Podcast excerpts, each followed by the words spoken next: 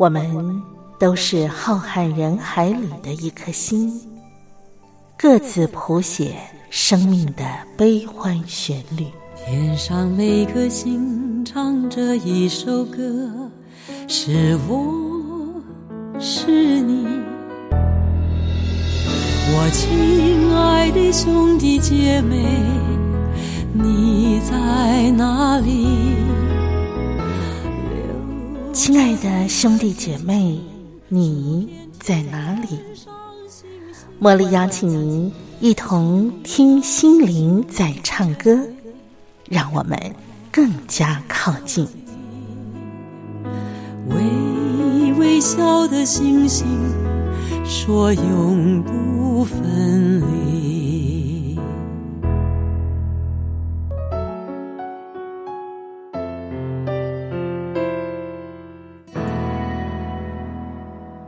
听心灵在唱歌的好朋友，我是茉莉，在台北问候您。您一切都好吗？今天节目开始，茉莉先邀请我们一块来分享一篇啊，我个人非常喜欢的文章。这是龙应台女士她所写的一本书，叫做《给安德烈》啊的啊这本书里头呢啊，其实龙应台女士她关怀的面向非常的广广阔啊，但是呢，这本书却是她跟她。孩子的一个书信往来的一个对话录。那么从书里头呢，我们就可以深切感受到一个做母亲对孩子的爱，跟啊孩子沟通，在观点上呢，很多地方其实我觉得呃每个人呢都呃有参考的价值。那我们今天要分享的这篇文章叫做《两只老虎》。跑得慢，我们现在就一块来分享。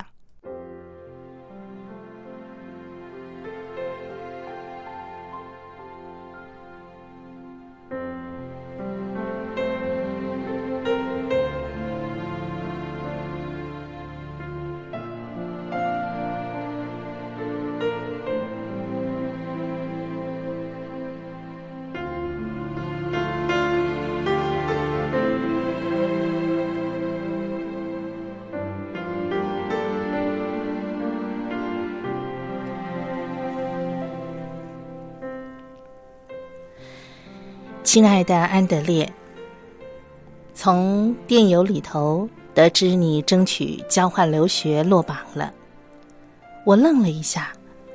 哈，你失败了？第一个念头是，你失去了一个交换学习的好机会，太遗憾了。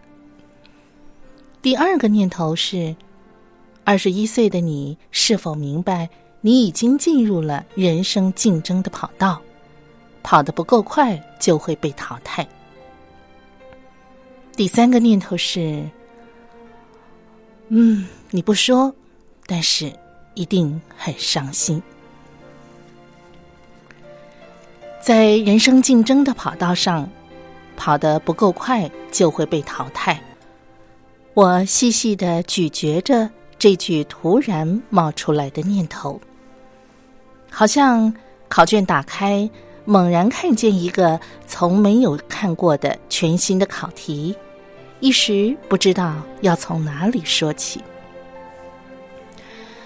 我突然想起了一件往事：你在十岁那年进入初中的时候，我收到一张学校的来信，让家长带新生去做音乐测试。匆匆读了一下来信，我就带你去了。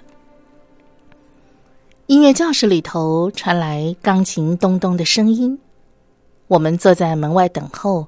你害羞的靠着我。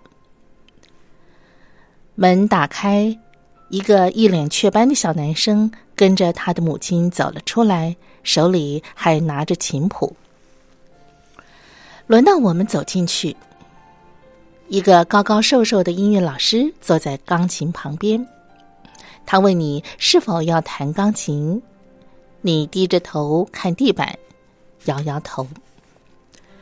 你有学钢琴，但是你知道自己钢琴弹得不好。他问你是否要拉小提琴，你依旧是低着头看地板，摇摇头。老师说：“那会唱歌吗？”你又摇摇头。于是老师耐着性子说：“那就唱两只老虎吧。”他转向钢琴，你小小的脸涨得紫红，转过头来看着我。眼睛里头带着求饶的哀苦。伴奏的琴声响起，你不得不张开嘴，开始喃喃的唱《两只老虎》。那是一个十岁的孩子，因为太紧张，因为太没有信心，唱出来的声音就像用指甲逆向刮去黑板一样，让人浑身起鸡皮疙瘩。你的声音忽高忽低，一下子又突然断掉，甚至连两只老虎的词儿都忘了一大半。那真是一场惨绝人寰的灾难呐！老师终于把钢琴盖关上，缓缓的转过来，看着我们，带着一种奇怪的表情。你站在那里，小小的、瘦弱的身躯。低着头，在那巨大的空荡的教室里。回家之后，我再把学校的信拿出来细读，才发现，啊，天哪！那信是说，如果你认为你的孩子有特别杰出的音乐天分，请来试音，可以参加合唱团或者是管弦乐团。天哪！我做了什么呢，安德烈？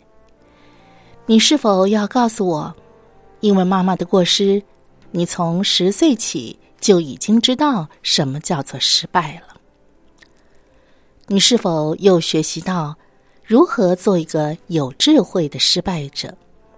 如何从四脚朝天、一败涂地的地方从容的爬起来，尊严的走下去？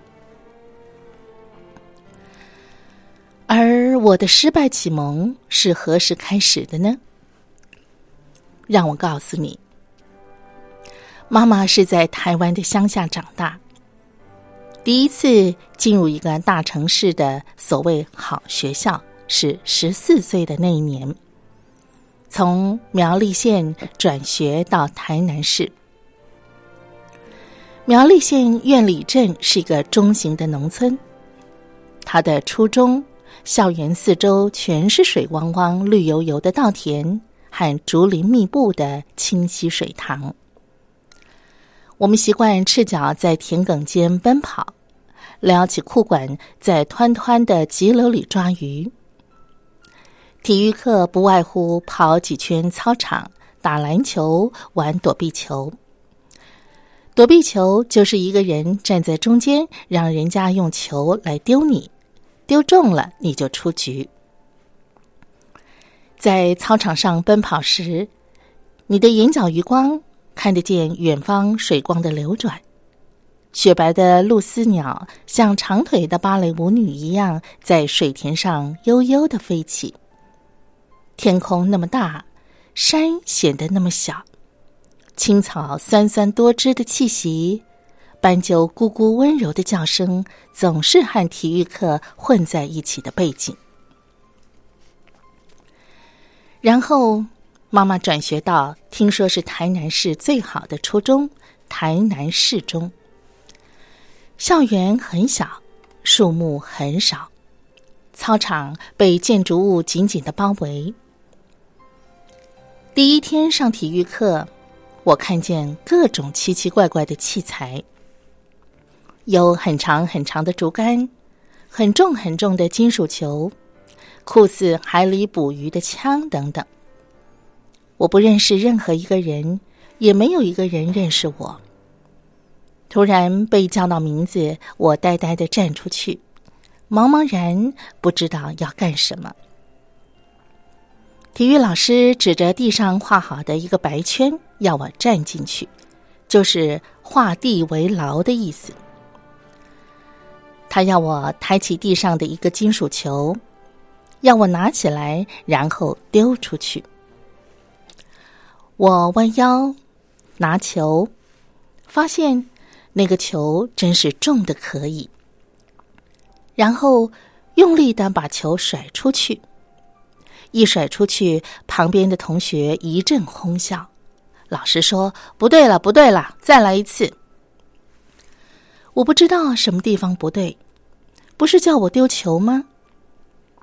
于是我又回到圆圈圈内，弯腰拿球，再丢球，又是一阵轰然大笑。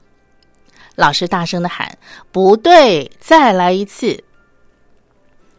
我不记得自己的眼泪有没有憋住，只记得一旁的孩子们兴奋莫名。没想到今天的体育课那么有娱乐性。回到圆圈圈拿球，更用力的丢球，老师这下生气了。不对啦，哪个学校来的笨蛋，连丢铅球都不会啊！老师跨进圆圈，抓住我的肩膀说：“笨蛋，球丢出去以后，身体不可以超过圆圈，你懂不懂啊？”城市的孩子们笑成了一团，他们没有见过不会丢铅球的人。十四岁的妈妈不见得知道，所谓在人生竞争的跑道上跑得不够快就会被淘汰。但是城乡差距、贫富不均是什么意思？我永远不会忘记。有意思的是。这次的失败启蒙教给我的，不是你以后一定要做那城市里的人，而是你以后一定不能忍受城乡差距、贫富不均所带来的不公平。也就是说，失败启蒙给我的教训，不是打入成功者的行列，而是你要去挑战、去质疑成功者的定义。我收到很多读者的来信，有些我还能简单的回复一两句自己认为可能不是完全没有意义的话，而更多的，除了谢谢之外，只能谦卑沉默。生命的重往往超乎我们的想象，说什么都可能是虚假的、致命的。以下的几封信。妈妈要与安德烈分享。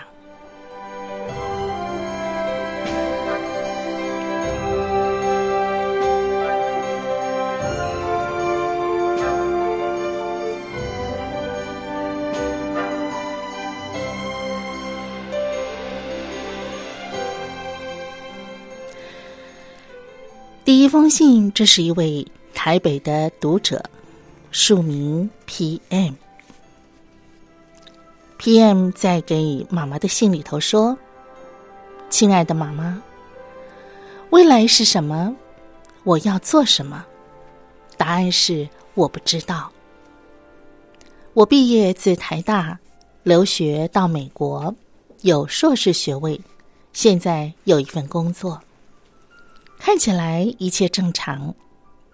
但是，没有人知道我心中的恐惧。”我每天准时上班，但是在工作上没有任何成就感。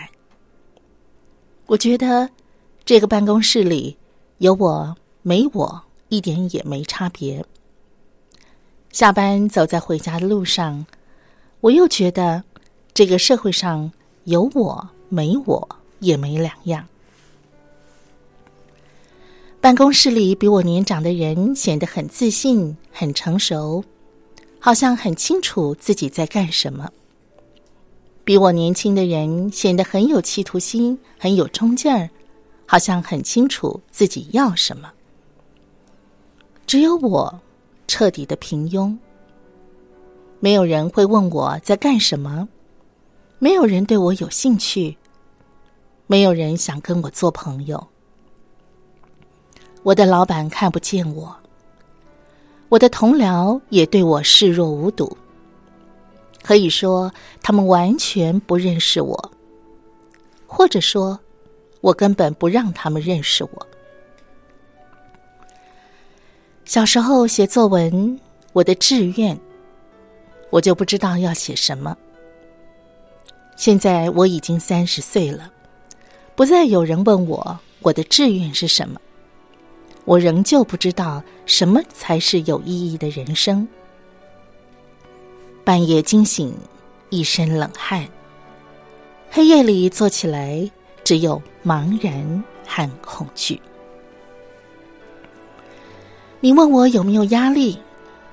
有啊，我感觉到别人都在尽力的表现，拼命的向前。人生显然就是适者生存的竞争跑道，我觉得很害怕。我还很年轻，前面的路看起来很长，所有的人都在快跑，你一个人慢慢走，感觉很寂寞。心也很慌，好想随时会被淘汰丢弃。我也想变成众人的一份子，跟着大家的速度跑步。可是，可是我很平庸，没有自信。写这封信都让我颤抖。台北的 P.M。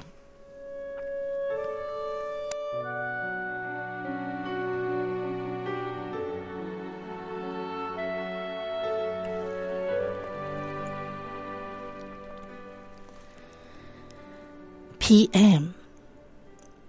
设想一个跑道上，有人正在跑五千米，有人在拼百米冲刺，也有人在清晨的散步。那跑五千米的人看见那跑百米的人全身紧张、满脸通红，心里会颤抖吗？不会，因为他知道自己是跑五千米的。那清晨散步遛狗的人，看见那跑五千米的人气喘呼呼的追过来，他会因而恐惧，觉得自己要被淘汰了吗？不会的，因为他知道自己是来散步的。你真的平庸吗？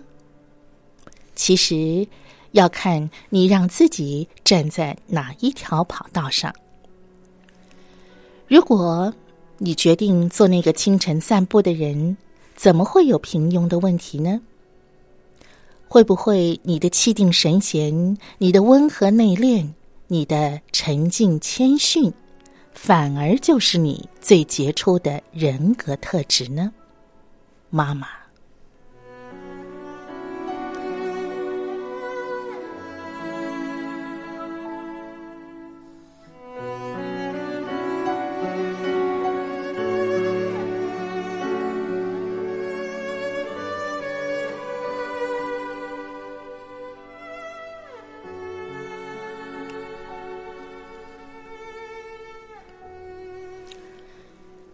第二封信，这是一位香港的读者，署名 S S。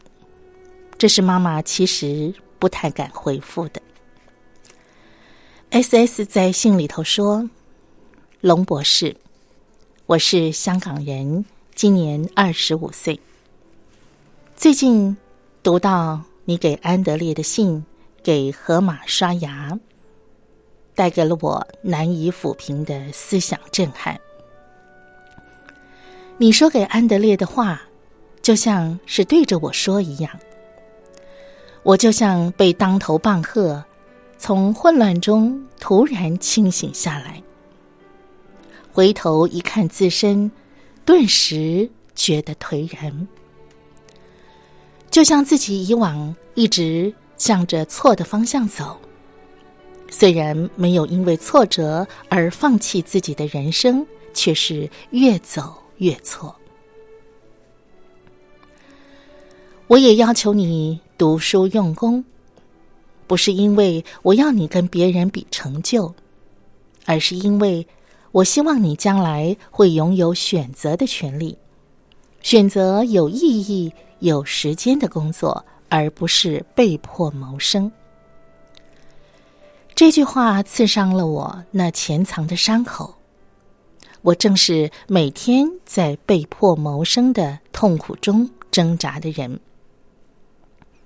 还不到十八岁的我，因为家庭环境不好，就辍学到一间小公司工作。数年之后，就是我妈妈过世的那年，我半工半读考上了一所学院。可惜，最终因为实在太累。而放弃了。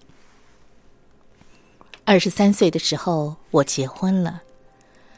我是为爱而结婚的，渴望拥有自己的家庭，而且以为只要有一份固定的工作，扛起一个家是没有问题的。可是现在，我才真正的体会到现实生活的沉重，压得我透不过气，抬不起头，简直是无法呼吸。为了生活，所有的理想都不得不放弃。想再读书，也只是一场虚妄的梦。我认识到自己的卑微、失败，而且似乎将是永远的失败。到今天才发现，自己的将来没什么希望。叫我要怎么面对自己？我还有希望吗？希望。在哪里呢？S S S S，大树有大树的长法，小草有小草的长法。这世上大部分的人都是小草，你不是孤独的，妈妈。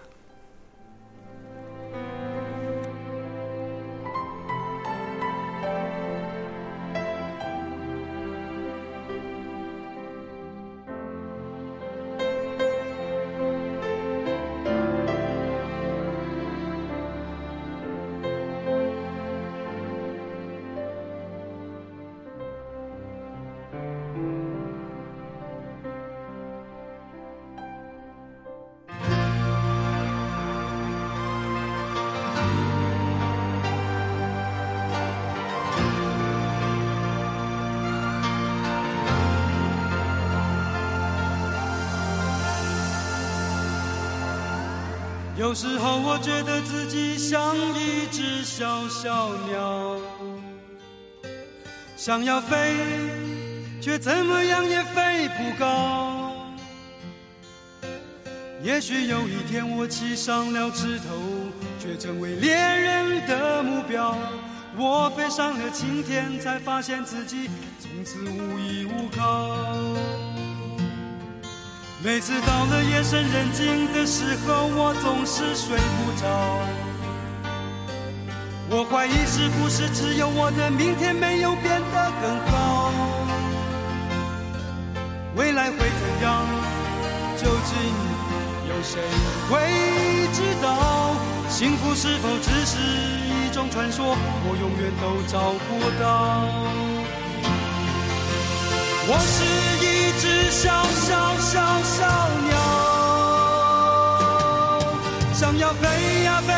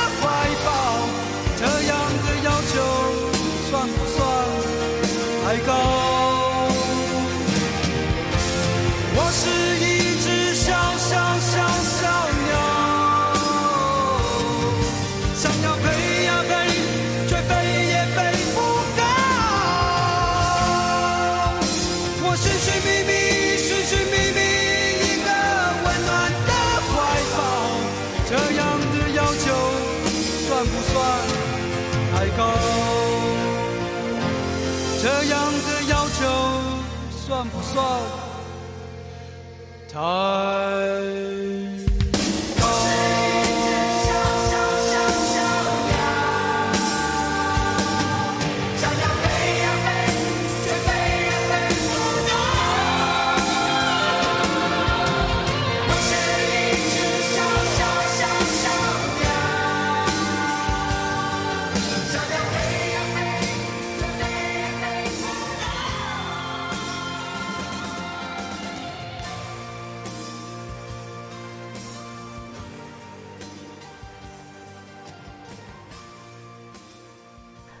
在我们今天的单元里头呢，茉莉想要来为听众朋友介绍一些轻松好听的歌曲跟音乐。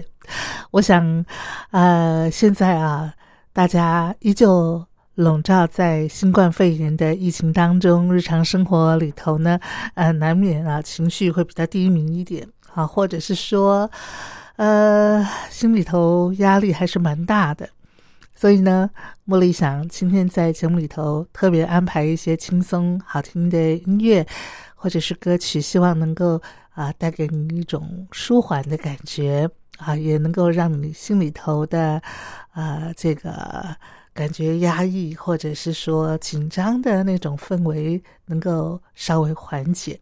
那今天呢，茉莉啊想要来跟你介绍一位日本籍的。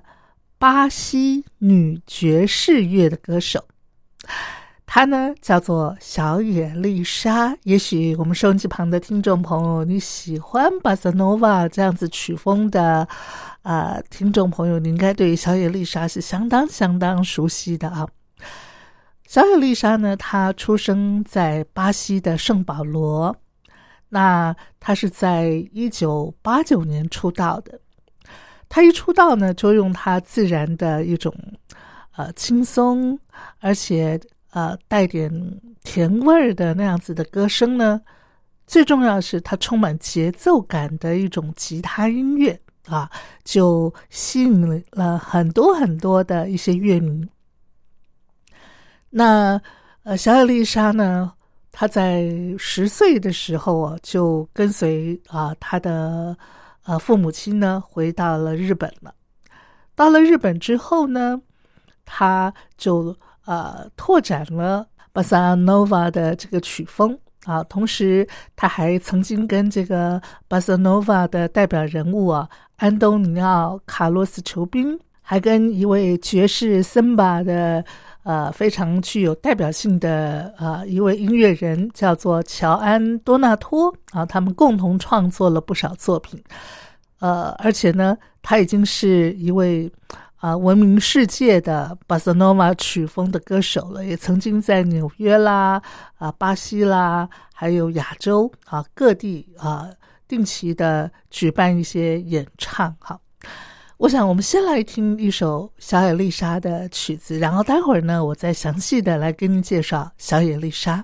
来，我们一块来听小野丽莎演唱的这首非常轻快的小女孩。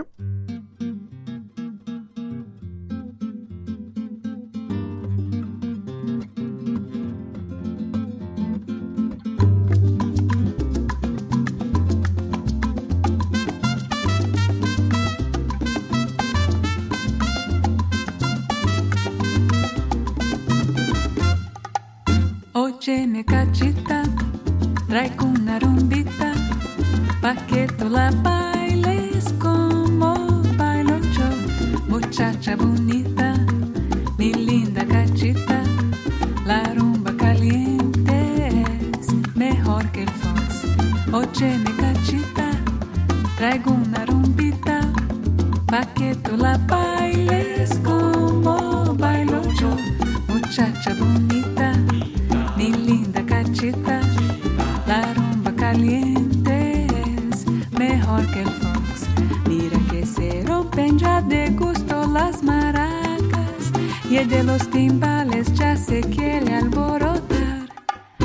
Se divierte así el francés y también el alemán y se alegra irlandés y hasta el musulmán. Y si baila esto inglés, se le mete el alboroto y es pa' que se vuelva loco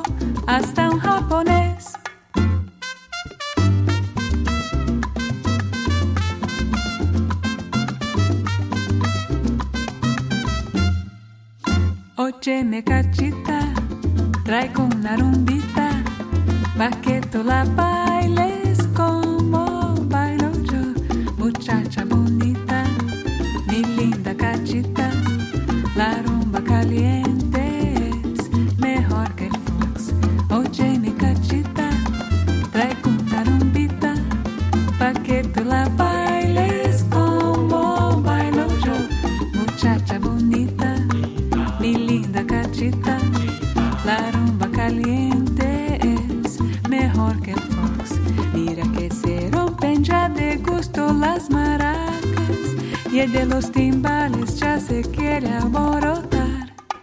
Se divierte así el francés y también el alemán y se alegra irlandés y hasta el musulmán. Y si baila esto inglés, se le mete el alboroto y es pa' que se vuelva loco hasta un japonés.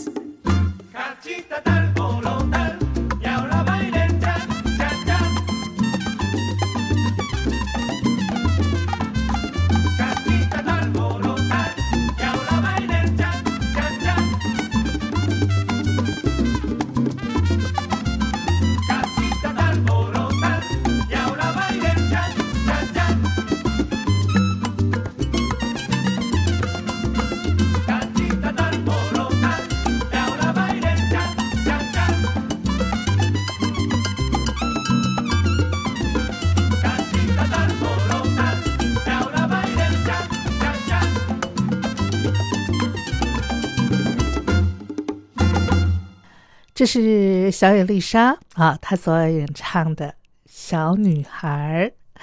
小野丽莎啊，刚才我介绍她是日籍的一位巴西的巴塞诺瓦的这种曲风的歌手啊。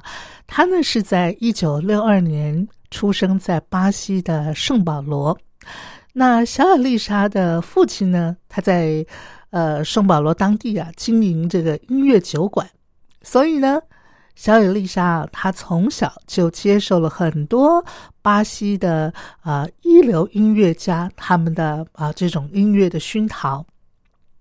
那也因此呢，她从小啊啊、就非常喜欢啊这种巴西风格的音乐，同时她也展现了自己啊对于音乐高度的一种喜爱跟天分。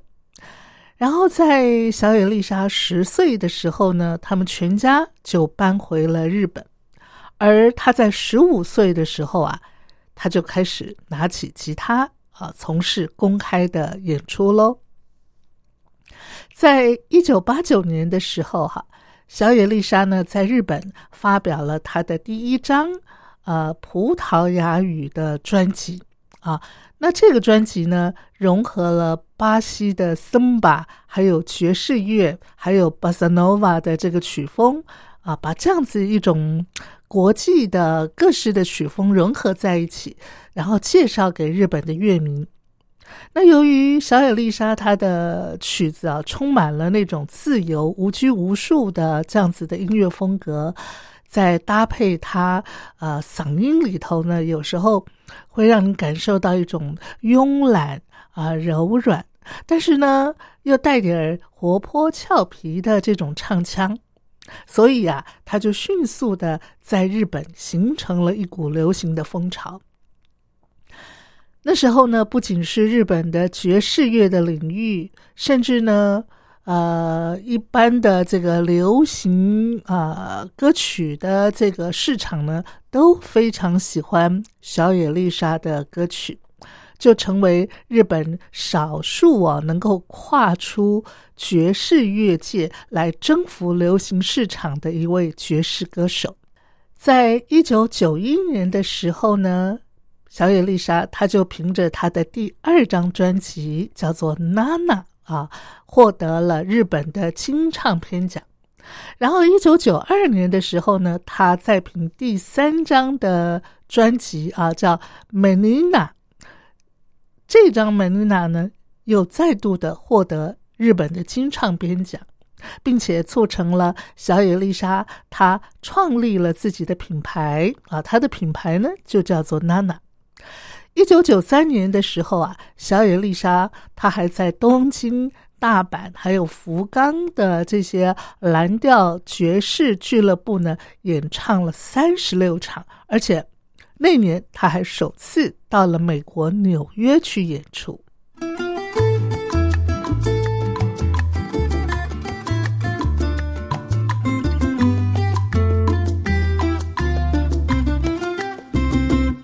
Lindo capucho de alelí, si tú supieras mi dolor, correspondieras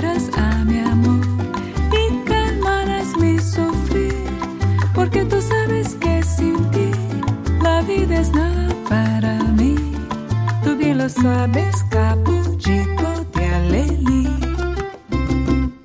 Lindo capucho de alelí, si tú supieras mi dolor, correspondieras a mi amor y calmarás mi sufrir, porque tú sabes que sin ti la vida es nada para mí.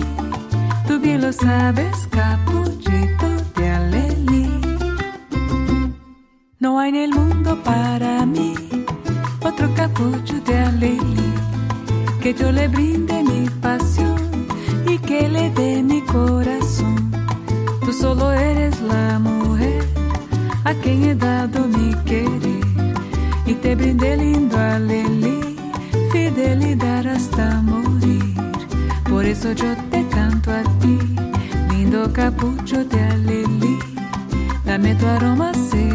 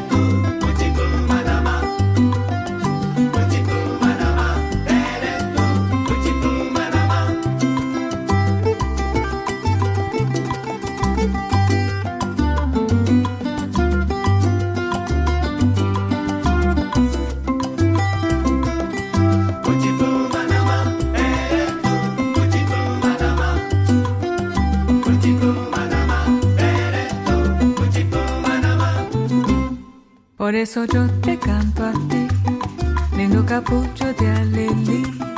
Dame tu aroma seductor y un poquito de tu amor, porque tú sabes que sin ti la vida es nada para mí. Tú bien lo sabes, capuchito de alelí. 到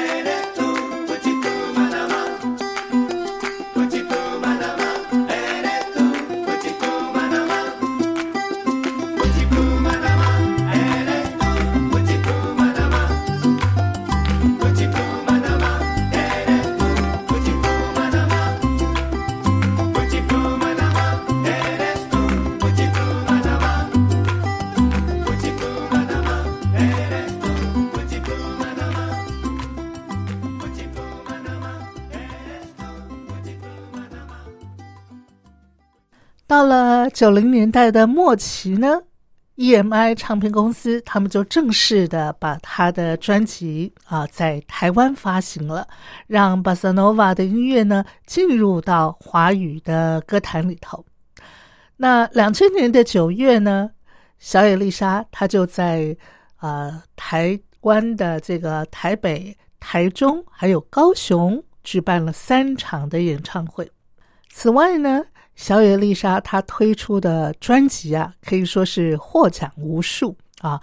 呃，就比方说，一九九九年的时候呢，呃，她推出了《Dream》啊，梦的这张专辑，至今销售量超过了两亿张。那在二零零五年的时候呢，小野丽莎她也巡回到呃墨西哥、古巴。同时呢，演出他的新作品啊，新专辑，而这个专辑呢，呃，同时在台湾也有发行啊，所以也获得了台湾的这个金唱片奖。另外呢，呃，在二零零六年的时候，他还获得了最佳的爵士乐的金唱片奖。二零零六年的时候呢，他的第二十张唱片啊。还在啊，美国呢赢得了白金唱片奖，并且呢高居国际流行榜十大啊，超过了半年以上。可见的，他的歌曲呢已经是风靡全球了哈。他啊，不单单在啊台湾，在亚洲受到欢迎，在欧美的国家呢也非常受到瞩目的。那另外，二零零呃二零一三年的时候呢。小野丽莎，她还受邀啊，在呃中国大陆的这个电影啊，叫做《大明节》里头演唱主题曲。同时，二零一四年一月的时候呢，小野丽莎她也到了北京啊，举办她个人在中国大陆的呃第一场个人演唱会。那多年来呢，小野丽莎她致力于推广巴塞诺瓦的音乐啊。除了以巴西的这个音乐为她的主轴之外呢，她近年来还把呃夏威夷的这个 Hola，还有法国的香颂，以及意大利的呃民谣等等这些音乐，另外还加上像是阿拉伯的音乐啦，或者是亚洲民谣啦等等啊，全部。把这些音乐的元素呢，都跟巴塞诺瓦结合，所以小野丽莎的音乐啊，感觉上呢，好像是更加的这个全球化哈，呃，地球村的这个概念了。最重要的是呢，他希望能够提供给乐迷们一种可以放松心情、享受人生的音乐。好，来，我们再来欣赏一首小野丽莎的。这首歌曲啊，这个叫做《如此美好》。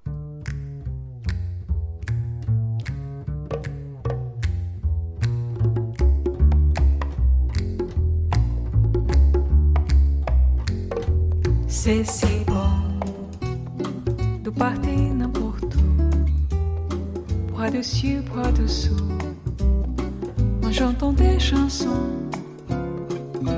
C'est si bon de sortir des mots doux, des petits rien du tout, mais qui en disent long. En voyant notre ami ravi, les passants dans la rue, nos envies, c'est si bon de guetter dans ses yeux un espoir merveilleux donne le frisson. C'est si bon, ces petites sensations, ça vaut mieux qu'un million. Tellement, tellement c'est bon.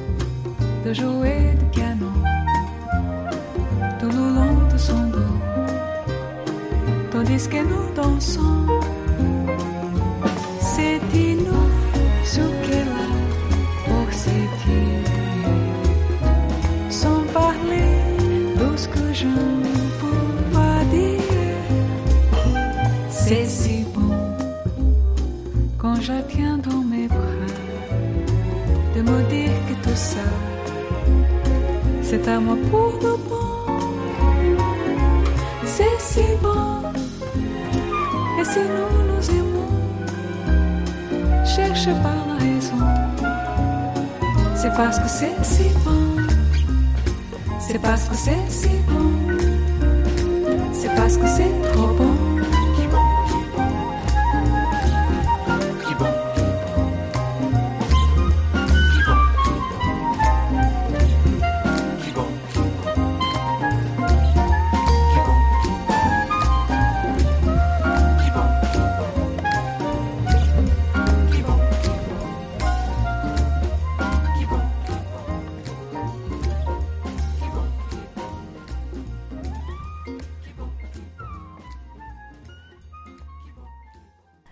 今天在单元里头呢，茉莉给您介绍了小野丽莎啊，这位啊专门把这种巴萨诺瓦的曲风呢，呃，呈现她个人魅力的呃一位爵士女歌手啊，介绍给大家，同时也邀请大家一块来欣赏她的歌曲。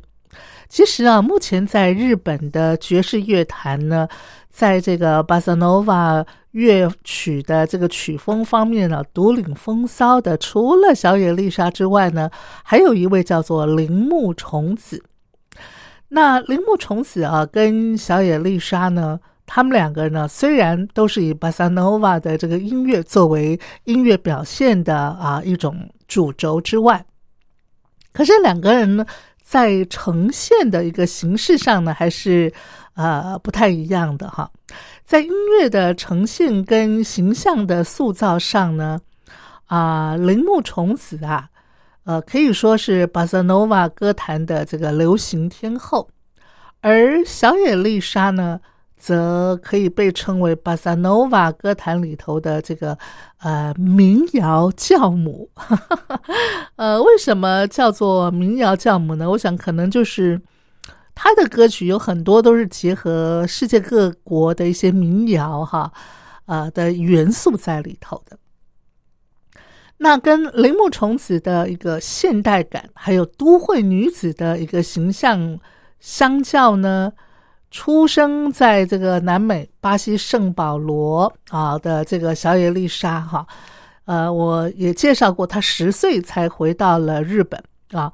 那么她从一九八九年呢发行了他回到日本以后的这个第一张专辑唱片啊，他基本上都是啊以这种比较淳朴的、不花俏的。而且也不会很华丽的一个制作手法来取胜。而且呢，小野丽莎啊，她比较在意的是怎么样来保留巴塞诺瓦曲风里头所啊包容的这种原始的节奏感，还有质朴的音色，呃，还有跟音质啊。那在呃公元两千年九月的时候呢。小野丽莎啊，她也曾经到台湾来啊开过演唱会。我想看过小野丽莎她的这个演唱会的朋友，应该都可以感受到，就是他本人呢，就像他的音乐一样，哈，会让人感受到很舒服、很阳光啊，也很单纯质朴的感受。另外值得一提的是呢，小野丽莎啊，她的这个呃音乐呢。曾经跟一位巴萨诺瓦的大师啊合作啊，那么在一九九四年的时候呢，他就出了一张叫做《希望》啊这张专辑，就啊收录了这位大师亲自为他编曲，然后钢琴伴奏的啊一首曲子。同时呢，在曲末的时候呢，还担任这个和音的工作啊。那可惜，呃，这位呃伟大的巴塞诺瓦的这位呃大师呢，啊叫做。钟炳啊，他在一九九四年十二月的时候呢，因为啊心脏病突发而过世了。那这首曲子啊，呃，他为他所做的叫做《白色大街》哈。这首曲子呢，呃，是以笛子、还有原音吉他跟钢琴的简单编曲。所构成的啊一首抒情歌曲，那这首歌曲呢，也可以算是这位大师的遗作了哈。好，来，我们再来欣赏小野丽莎的歌声，一块来听她这首《Smile》微笑。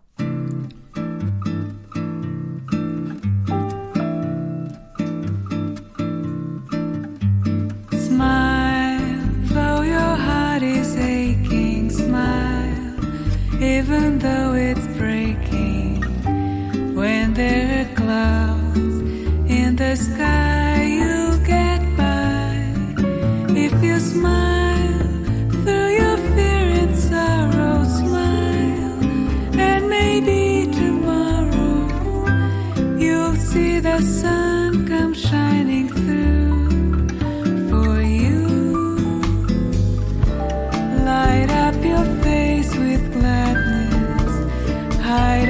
Trace of sadness. Although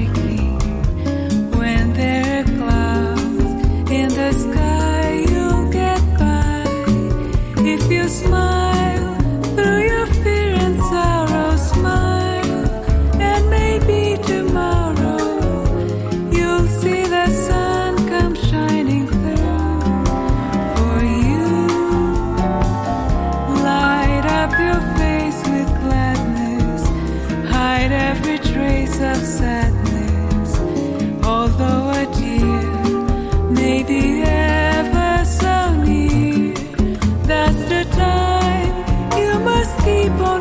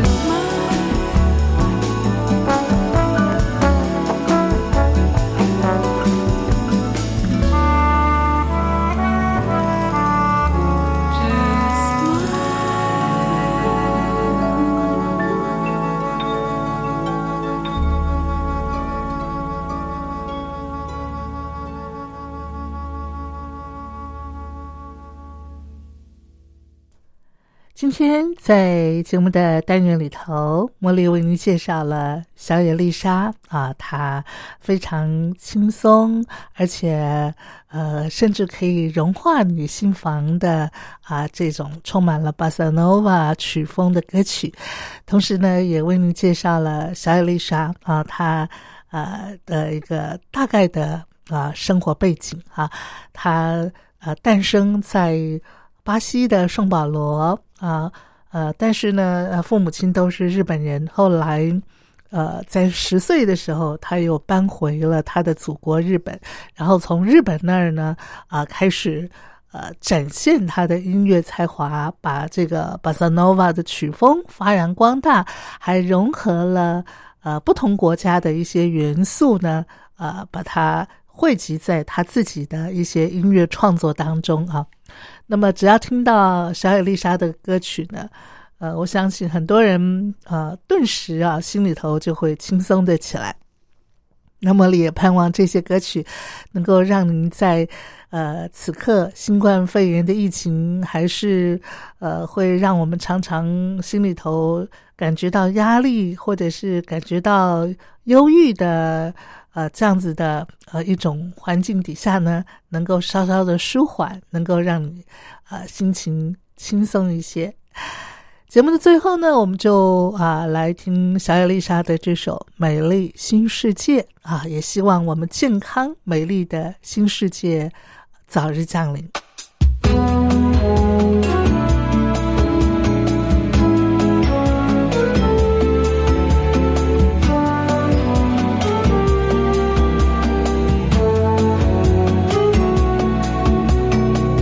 Why don't we take a little piece of summer sky hanging on a tree?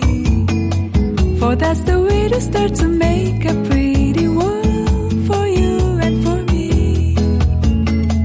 And for the sun, we'll find a lemon bright balloon.